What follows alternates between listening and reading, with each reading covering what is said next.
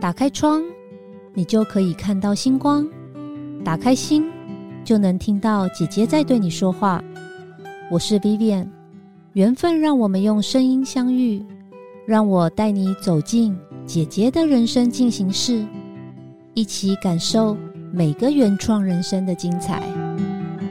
Hello，阿尼亚 say 哟，我是住在瑜伽里的里长及酷讯搜索的共同创办人 Vivian。啊，最近很多人都在跟我聊自律神经这件事情，所以我周围很多朋友常常跟我说，他自律神经失调啦，他睡眠睡得很不好啦，或者他会莫名的焦虑。但是大家知道自律神神经到底是什么吗？到底真的有检测过自律神经吗？还是只是看了这个 Google 网络上的一些报道，就觉得自己真的自律神经失调呢？所以今天呢，我要邀请到我一个超级好朋友，而且他的身份很特别哦。他是一个韩医的华人啊，然后现在是乐医诊所的院长，所以呢，等一下一开始我要先来跟他聊韩剧，因为我碰到他的时候，常常会跟他聊一些这个医学的事情，然后也会问他一些很多韩国的事情，甚至跟他聊韩剧，然后问他韩国泡菜锅怎么煮。OK，那我们一起来欢迎今天的特别来宾，乐医诊所的院长。安妮医生，안녕하세요닥터애니입니다大家好，我是安妮师 呀。我每次看到 Annie 都很开心，因为她真的很漂亮，然后声音又很温柔。对，哎，听说你最近有在看《黑色荣耀》？对啊，《黑暗荣耀》吧？对对对，其实我也蛮爱看韩剧的，真的。对，所以韩国人自己本身也都爱会追韩剧，对不对？会耶，对啊，追的可凶的呢。哎，你说看《黑暗荣耀》，我最近其实看很多韩国的霸凌片哦。嗯，韩国真的大家都会欺负呃，就是长得丑的，或者是呃，就是家境比较不好的人吗？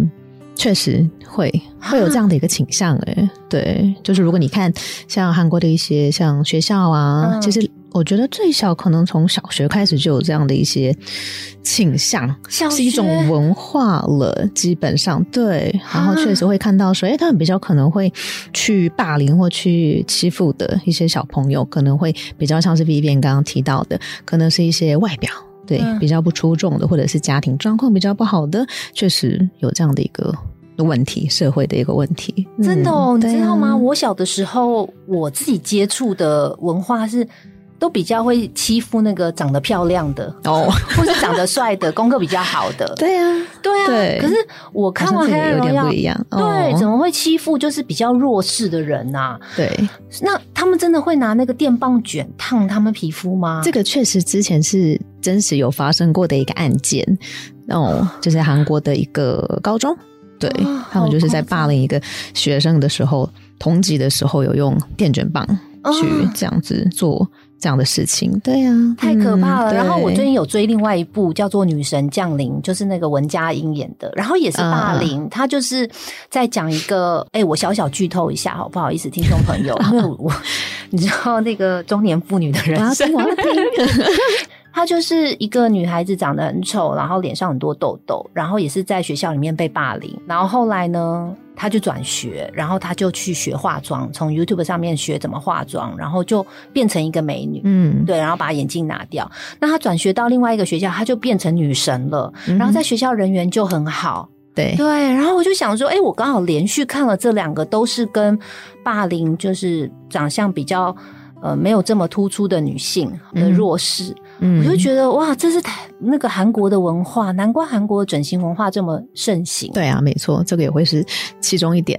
嗯，所以从小学就开始，我觉得好夸张哦。对啊。OK，那我觉得 Annie 很特别的是，你在高中以前，你都是在韩国念书，对不对？嗯，对。我记得我曾经有问过你说，为什么你会选择来台湾念医学系啊？呃，其实因为刚刚 B B 也有介绍过，说我是华侨的身份，对。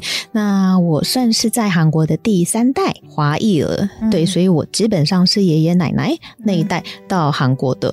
那我们华侨啊，其实是都是很爱国的，嗯。对，就像我们小学的时候，我们都会像是都会唱国旗歌啊、国庆节歌啊、国歌。你说的是台湾的对？，哦台湾的，哦，所以很爱台湾，对对对，很爱台湾我们会拿着国旗这样摇来摇哦，真的哦，所以从小开始，我们就是呃，其实我们在华侨学校的教育都是他们希望我们之后是可以回来台湾的的一哦种教育的方式。对所以你念的学校是台湾的小学，对对哦对，从幼稚园开始，所以我是从 b u r p l e m u r p h 开始学上来的。啊，所以你会打对啊 b b m f 哦？我会你每次跟我敲我是打不 b u r p l e m u r p h 的，哦我不是打拼音。所以你们学校的同学都是就是跟你一样是这个韩裔的华侨，对哦，没有完全的韩国人哦。没有，对，因为我们是华侨学校。对哦，难怪你很你很多朋友都是韩国华侨，对不对？对对对，所以那为什么你没有选择在在韩国念医学系啊？所以基本上就是学校的教育也是这样子。然后我爸妈嗯也有影响到，他们也希望我们之后是可以来台湾读大学的。所以对你从小其实你就很确定你将来会往在台湾发展。对，可以这样说。嗯，啊，OK，对呀、所以是样。这样选的。嗯，了解了对解。，然后现在很庆幸自己来台湾哦，对呀，因为我爱台湾，真的爱台湾。爱台湾。OK OK，好。刚刚我在一开始的时候有讲到自律神经嘛，其实我们今天这一题的主题是自律神经啦，因为我我周围真的非常多的朋友有自律神经的问题，但我也嗯不知道他们有没有做测试过。嗯嗯，那我觉得自律神经这几个字，其实现在也很被广泛的滥用。对，所以我们今天请安妮院长来，其实也是要解释一下，到底什么是自律神经，然后自律神经失调到底会有什么状况。那如果自律神经失调的话呢，有什么方法可以做调整？就请安妮医生来解释一下，到底什么是自律神经呢？因为确实，大家我发现很多人他们都会听到像自律神经或自律神经失调这样的一个词了。因为确实，像目前其实是医院的医生也会给你一个诊断，说，哎，你可能是自律神经失调。所以我觉得现在人其实听到这个词的人是越来越多，也是越来越常听到了。但我发现也确实没有那么多人其实真的了解这个是什么样的一个意思。那我这边可以跟大家做个说明。那自律神经基本上的话呢，它为什么叫自律？就是因为它不是我们可以用呃，就是我们的意志力去控制的神经。哦，对，是哦，嗯，嗯就譬如说，我可以控制的是，哎，我现在想要把笔拿起来，OK，、嗯那我就可以把笔拿起来。我想要写字，我就可以写字，这个是我可以去控制的神经做到的事情。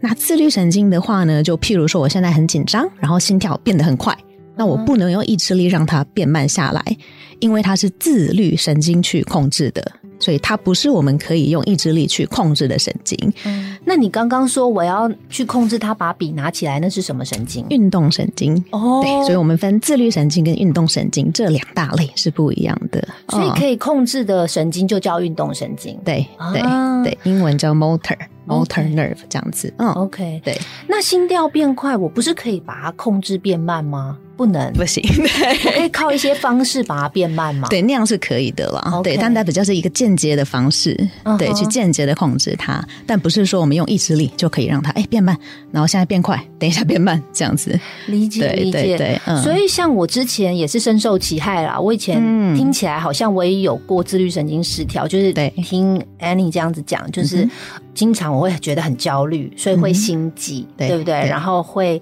可能没有办法睡觉。嗯虽然我的意识想要睡觉，可我就睡不进去。对像这种就是自律神经失调。对，有可能是他的其中一个症状之一。哦、那除嗯此之外，自律神经失调会怎么样啊？会发生哪些事情都属于自律神经失调？因为自律神经失调，它其实我们可以分成交感跟副交感神经。嗯对，自律神经哈。那我们如果身体是车子的话，交感是油门，然后嗯副交感是刹车。那平常的话呢，他们两个像是一个跷跷板嗯的一个存在，嗯所以他们两个基本上是平衡的。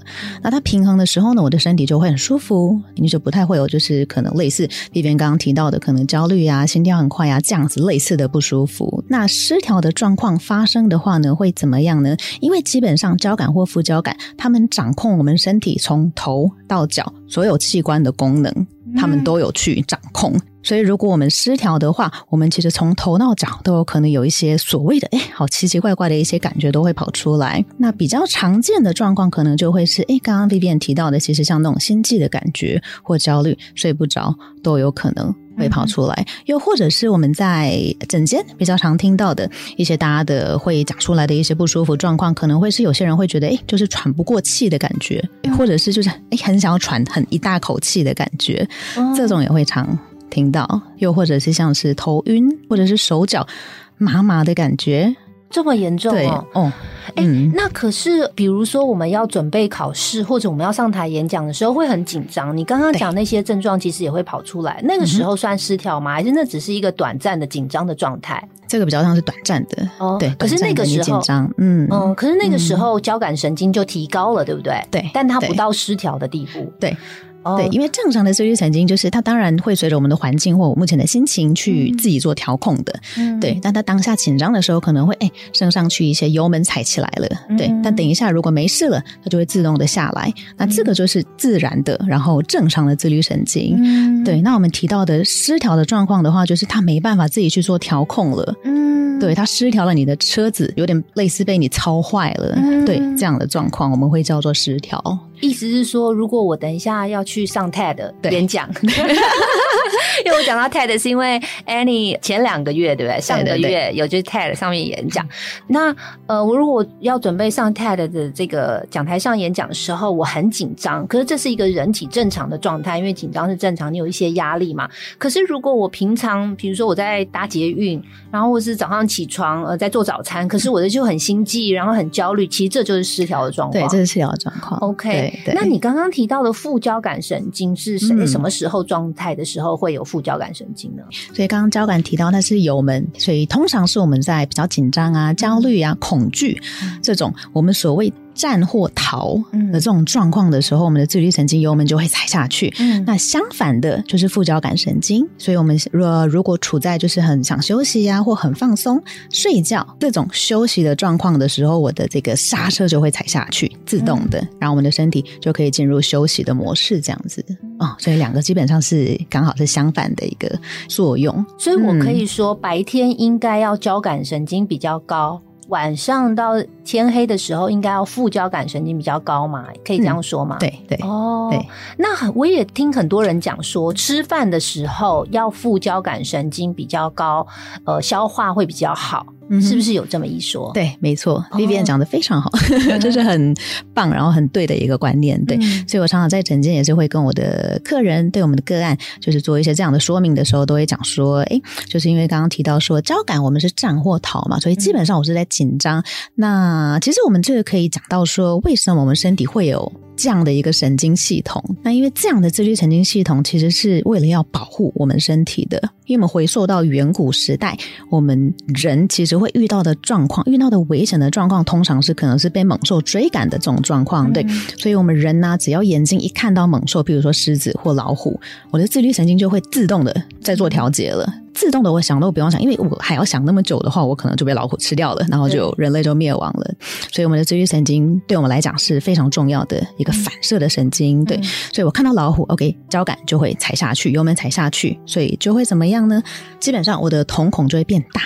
对，瞳孔变大，我就会看到比较多东西，看到比较多方向，所以我知道，哎，跑到哪边去可能会比较安全。然后第二个，心跳会变快，对，所以我血液循环会比较好，所以我可以跑得比较快。肌肉会变紧绷，所以我力气也会变比较大。嗯，肾上腺素分泌，对，也是为了，哎，我可能等一下逃不走，我就要跟他可能要对战了。对，对，所以可以提高我就是可能战胜的几率。然后我的消化系统，对，消化系统这个时候呢会被短暂的关闭掉。因为我在要逃命的时候，消化功能没有那么重要了。可能一边逃一边吃东西。对我现在是生死关头，对，先不消化没关系。对，所以我能量就不会用在消化这一块的部分。对对对。哎，你解释的很清楚，哎，这也让我想到，就是说，因为你交感神经提高的时候，你是战在战乱，呃，不是战乱，就是很紧张的状态，你要逃命的状态嘛，战跟逃。嗯。那所以说，呃，那个时候你不可能一一边逃，然后一边在吃东西，在消化。对对。但是同时，是不是你一边逃的时候，你也不可能怀孕？所以，如果你的交感神经一直很高，就自愈神经失调的时候，也不容易怀孕啊。可以这样讲，就当下的这个可以提到那个生殖功能啦，对，也会被放在比较后面。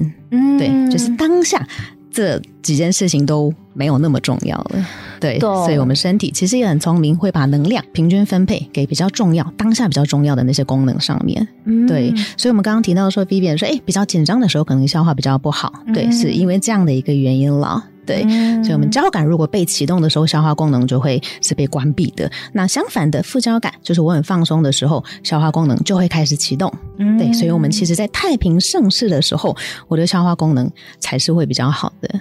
那那这么说的话，所以。常常很多医生都讲说啊，你压力太大了，所以呃，你的这个肠胃消化道系统不好，或者是因为你压力太大了，所以可能不容易受孕。其实都是因为这个原因，对不对？这会是其中一个原因。嗯，那这样子来说的话，那副交感神经是不是越高越好啊？其实 也不是哦。对对对对对，其实任何事情我们都是要平衡的。哦，对。那如果副交感神经比较高，你就是随时就这样啊，很很很慵懒慵懒呐。这样不好吗？我很我很向往这样。对对对，其实我们刚刚提到说，我们交感副交感它是有一定的平衡的，大约是二比一左右。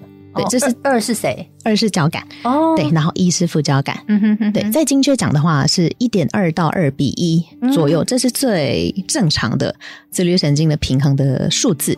对对，刚刚 Vivian 提到说，哎，那副交感这么好，对不对？它可以让我们放松啊，然后消化又很好，那是不是越高越好？那因为我们刚刚提到说，其实他们是有一定的这个最好的比例的了。对，所以如果说副交感反而又升太高的话呢，其实它对我们，它会跟我们的肠道的一些问题又会有有关系。哦，对对对，它会引发一些肠道的一些不好的问题。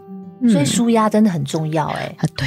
太重要了，对现代人来讲了。对对对对，嗯，以以前的猎人，他们可能只有在战或逃要打猎的时候，才会那个交感神经才会提高，平常都是副交感。对。没错，所以我们的自律神经就是这样子演变出来的。只是现在人呐，现在人他们其实我们现在的危险或我们感知到危险，就不是那种哎，就是可能狮子或老虎一下子然后逃完就没了，那我就很放松。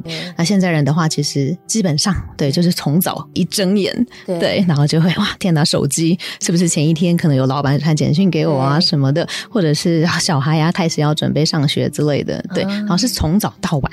的一种被狮子追赶的一种状态了，所以为什么现在人的自律神经会这样的失调，跟失调的状况越来越多，是因为主要是压力问题的关系。嗯，所以晚上睡不着这种也是哈，因为晚上应该要副交感嘛。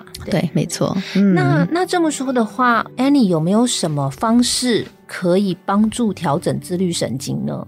嗯，就日常啊，因为我们听众对姐妹很多是呃女性，那你知道女性在这个社会上扮演很多的角色，虽然一直特别去强调有些。我知道有些人不不希望一直这样被强调啦，对。但是其实我真的觉得，女生在这社会上有的时候真的比男生在辛苦一点。原因是因为我觉得上帝在在造人的时候，确实女生会自然而然的比较多的心思会想要对家庭多 take care 一些。对对，那男生就是在外面打仗嘛。所以现在的女性在外面工作的时候，我觉得多半其实真的会比男生多顾及家里。面的事情不不管是你父母或是小孩，对，所以我觉得会特别，大家会特别强调说，女性在社会上很多元的原因，是因为我觉得天生这种心情上、心态上就会有一些不同啦。再加上我觉得女生的荷尔蒙改变比男生早，对不对？其实男生也会更年期，那些也有荷尔蒙改变。女生是从三十五岁或者是每一个月的这个生理期来都在改变，可男生没有生理期啊。对，所以我觉得女生要面对的。是工作以外，然后心思会自然而然的就 会想到家里面的人，嗯，然后呢，再加上每个月或者是这个三十五岁之后开始更年期的改变之后，会有这些的状况出来。在可能没有去真的测自律神经，但怀疑自己有自律神经的时候，安妮医生有没有什么生活上的小撇步，可以让我们的听众朋友可以自己就在家里面去调整自己的状态？呃，因为刚刚有讲到说自律神经失调，其实最大部分的原因是压力嘛。嗯，对，所以压力的部分的话呢，其实呃，我在诊间也会常常就是教我们的这个个案或客人，对，就是如果你真的当下感到压力很大，或者是甚至有些呃，因为我这边也会看很多恐慌症的一些客人，可以做的当下可以做的事情，可以立即的缓解，就是我们所谓的这个呼吸法。嗯对，我们可以很认真的去做。呼吸，因为常常我说深呼吸，然后大家好像就觉得这好像 对，就是很自然的事啊，对你干嘛叫呼吸这样子？对嗯对，但是如果我们真的很认真去做的话，一定会有一些改善的。因为我们在紧张的时候啊，呼吸容易会变得很浅，然后很快。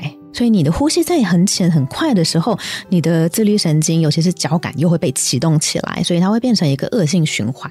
因为你紧张，所以呼吸变浅跟快。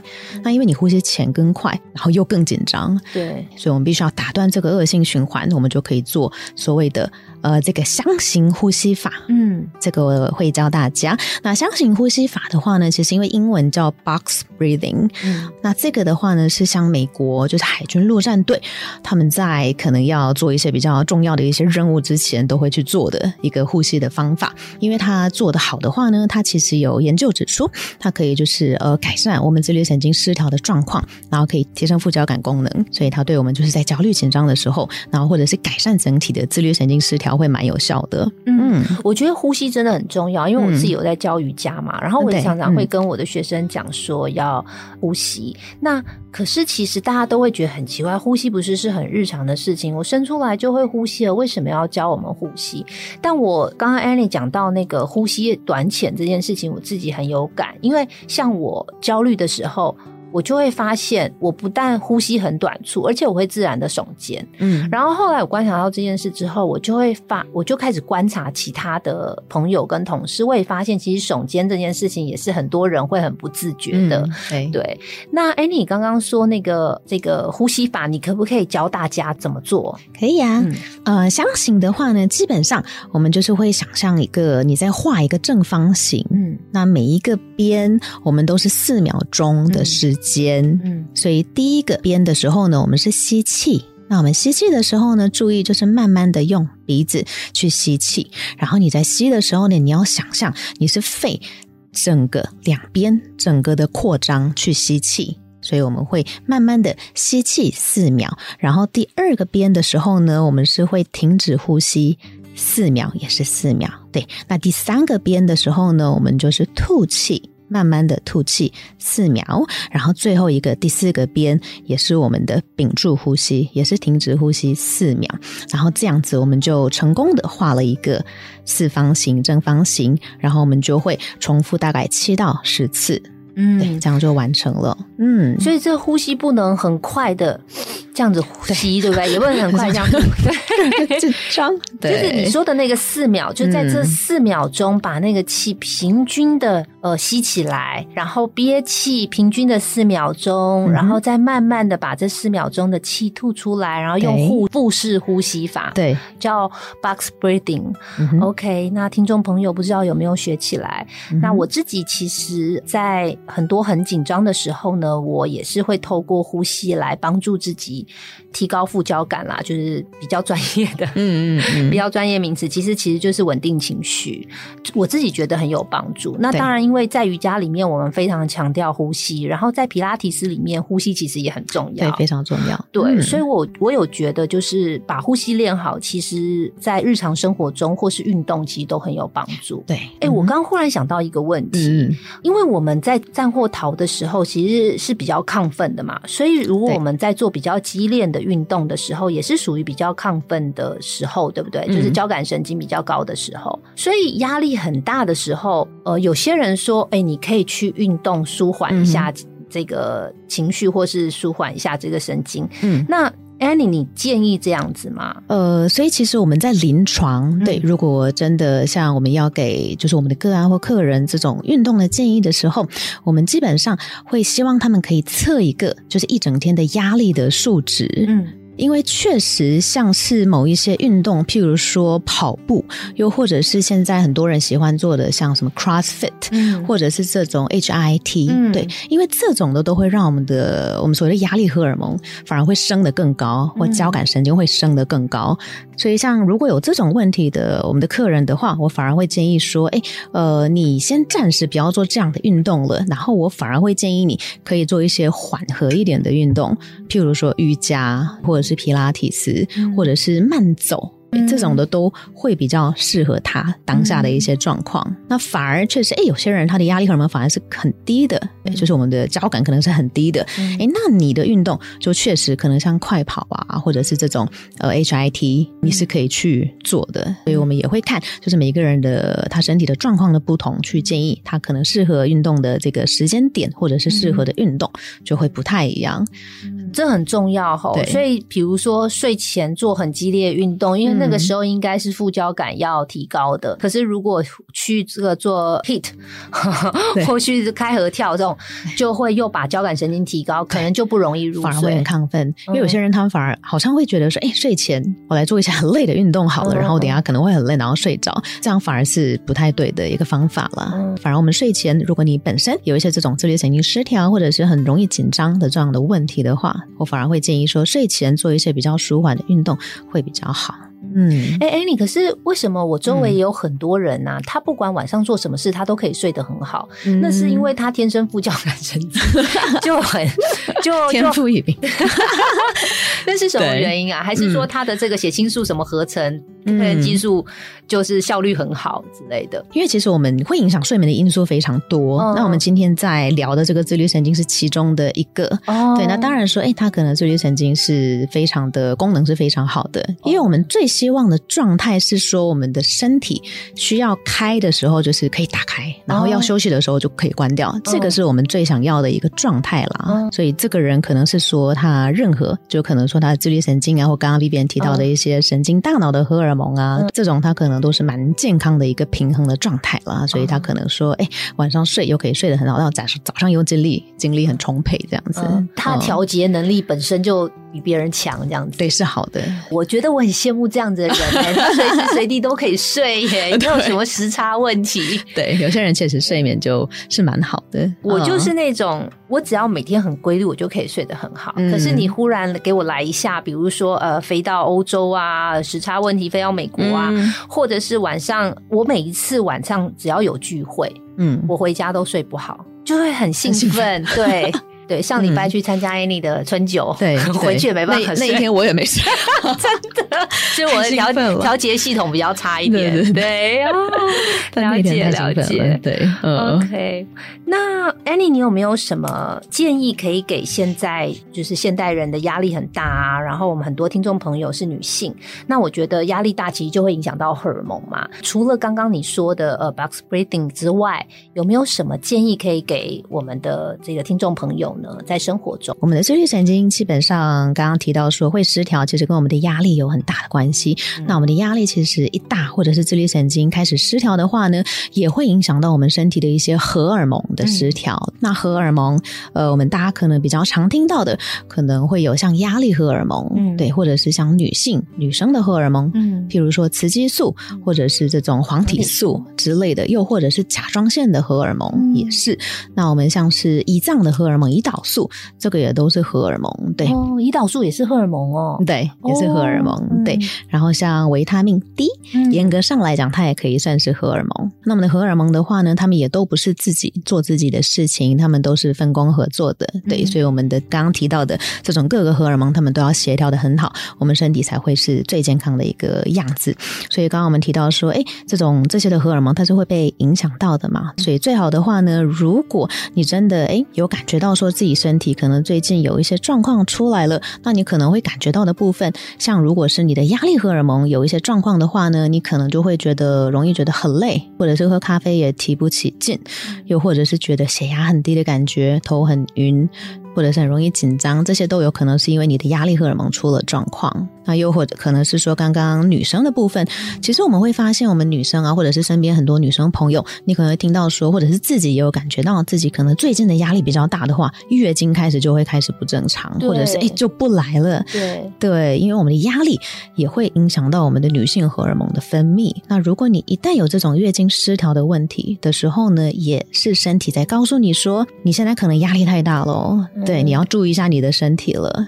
所以这种状况的话，最好也是可以找就是专业的医生去看一下你身体的女性荷尔蒙是不是出了什么样的问题。女性荷尔蒙失调的时候，也会影响情绪，对不对？会，对，因为刚刚提到的这个黄体素，对。那你觉得饮食上呢，可以怎么样舒压啊？像是我们可以多吃一些有舒压营养素，就是放松营养素的一些食物，像是我们的呃比较容易放松的，像是镁，又或者是刚刚提到的这种这种维他命 D，对，又或者是一些维他命 B 群的富含的食物可以多吃一点。那 B 群的话呢，像我们的这种糙米，对，糙米类的，它里面的 B 群会比较多。那维他命 D 的话呢，我们可以当然是晒太阳。嗯，对对对，但因为台北常常下雨啊，对，所以这个也很为难。有时候，但如果食物的话呢，比较多维他命 D 的会是像香菇，但香菇的话呢，他们也有研究发现说。呃，你要看它当时变成晒成干的时候，它是在太阳光下晒的，还是是人工晒的？对，它们里面的维他命 D 含量会不一样。最高的是真的用太阳下面晒的这个干香菇，它的维他命 D 含量会比较多。然后或者是像是如果你没有过敏的话呢，像牛奶这种或者是鸡蛋这种里面的维他命 D 也会比较多。那 Annie，我很好奇，哎，就是晒太阳一定要有阳光，对不对？如果说是阴天是有紫外线，这种就没有不算太阳，对不对？阳光跟紫外线是两回事，是吗？对，你可以这样讲。哦，所以要要就是那个 sunny day，就是太阳天能晒到的，它的它的量会比较足够。所以我阴天走出去就没有维他命 D 了，对它的用，它的效果会比较不好。那晒到的效果。晒灯光也不行哦，灯光对也不行。对对对，我觉得问题是不是很蠢？不会，剪掉，剪掉。对，但因为很多人他们可能会想说，哇，那我要晒晒多久啊？对，因为大家可能又会担心到说皮肤的问题嘛，就是哎晒太久皮肤老化这样的问题。所以其实啊，我们的维他命 D 或者是晒太阳的时间呢，一天只要你能够晒二十分钟就够了。哦，对，然后你也不用全身去晒，就是可能你露个你的前的前手臂啊，或者是小腿、大腿这样露出来。然后我们可以挑个，如果是台湾的纬度的话，你可以挑就是上午大概十点到十一点，然后下午两点到三。三点左右的时间去晒就会蛮刚好的，哎，这样很好哎。像我，我个人还蛮喜欢把四肢晒的比较黑一点，因为看起来比较瘦嘛。对，因为我也是这样。我跟你讲，这是我的小撇步。我觉得防晒防脸就好了。对对对，然后四肢就可以，因为这跟那个化妆的阴影有关系嘛。我又揉歪了，就是化妆阴影有关系嘛。那你身体也是啊，你把身体晒黑一点的时候，那边阴影比较多，所以就会看起来比较结实，然后比较没有白白胖胖的感觉。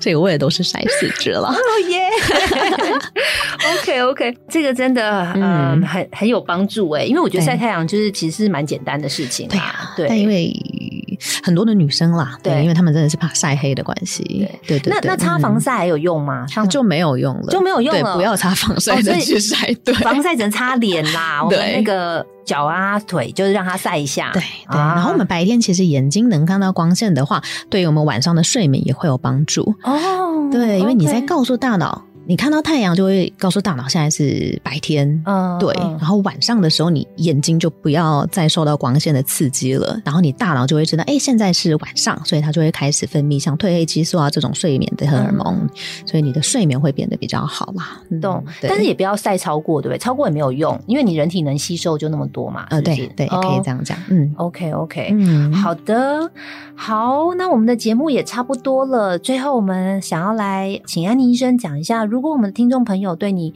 的诊疗很有兴趣的话，我们可以到哪里找你呢？你有粉砖吗？对，我们有粉丝专业。那因为目前的话，我主要是在乐意诊所担任院长一职，对，所以只要大家如果打乐意诊所，快乐的乐，神采奕奕的奕诊所，那我们的诊所是在目前在台北的大安区。就可以在那边找到我哟。所以，如果大家有任何就是不管是自律神经失调啊，或者是像失眠的问题、情绪焦虑的问题、慢性过敏的问题、肠胃的问题，因为我目前的话呢，我本身是家庭医学科医师，但我目前的专攻的话呢是营养医学。营养医学的话呢，我这边的主轴是，哎，大家如果有什么样的身体的不舒服，我会帮你找到你的原因到底出在哪边，然后用营养精准营养的方式去帮你解决你的问题，然后做身体的保养。哇，听了就好想去哦。OK，那 Annie，你来教我讲一下再见好了，韩文的再见，谢谢大家。嗯，对，谢谢大家，卡姆萨米达，卡萨米达。然后再见，唐恩美多拜哦。什么什么？我刚刚讲的是，哎，下次再见，那就是唐恩，唐恩，哎哎，多多怕哟，怕哟。啊，对对对，很棒啊。唐恩，唐恩美多拜哦，唐恩美多拜哦。对。本节目由好说团队直播，每周三晚上与您分享姐姐的人生进行式。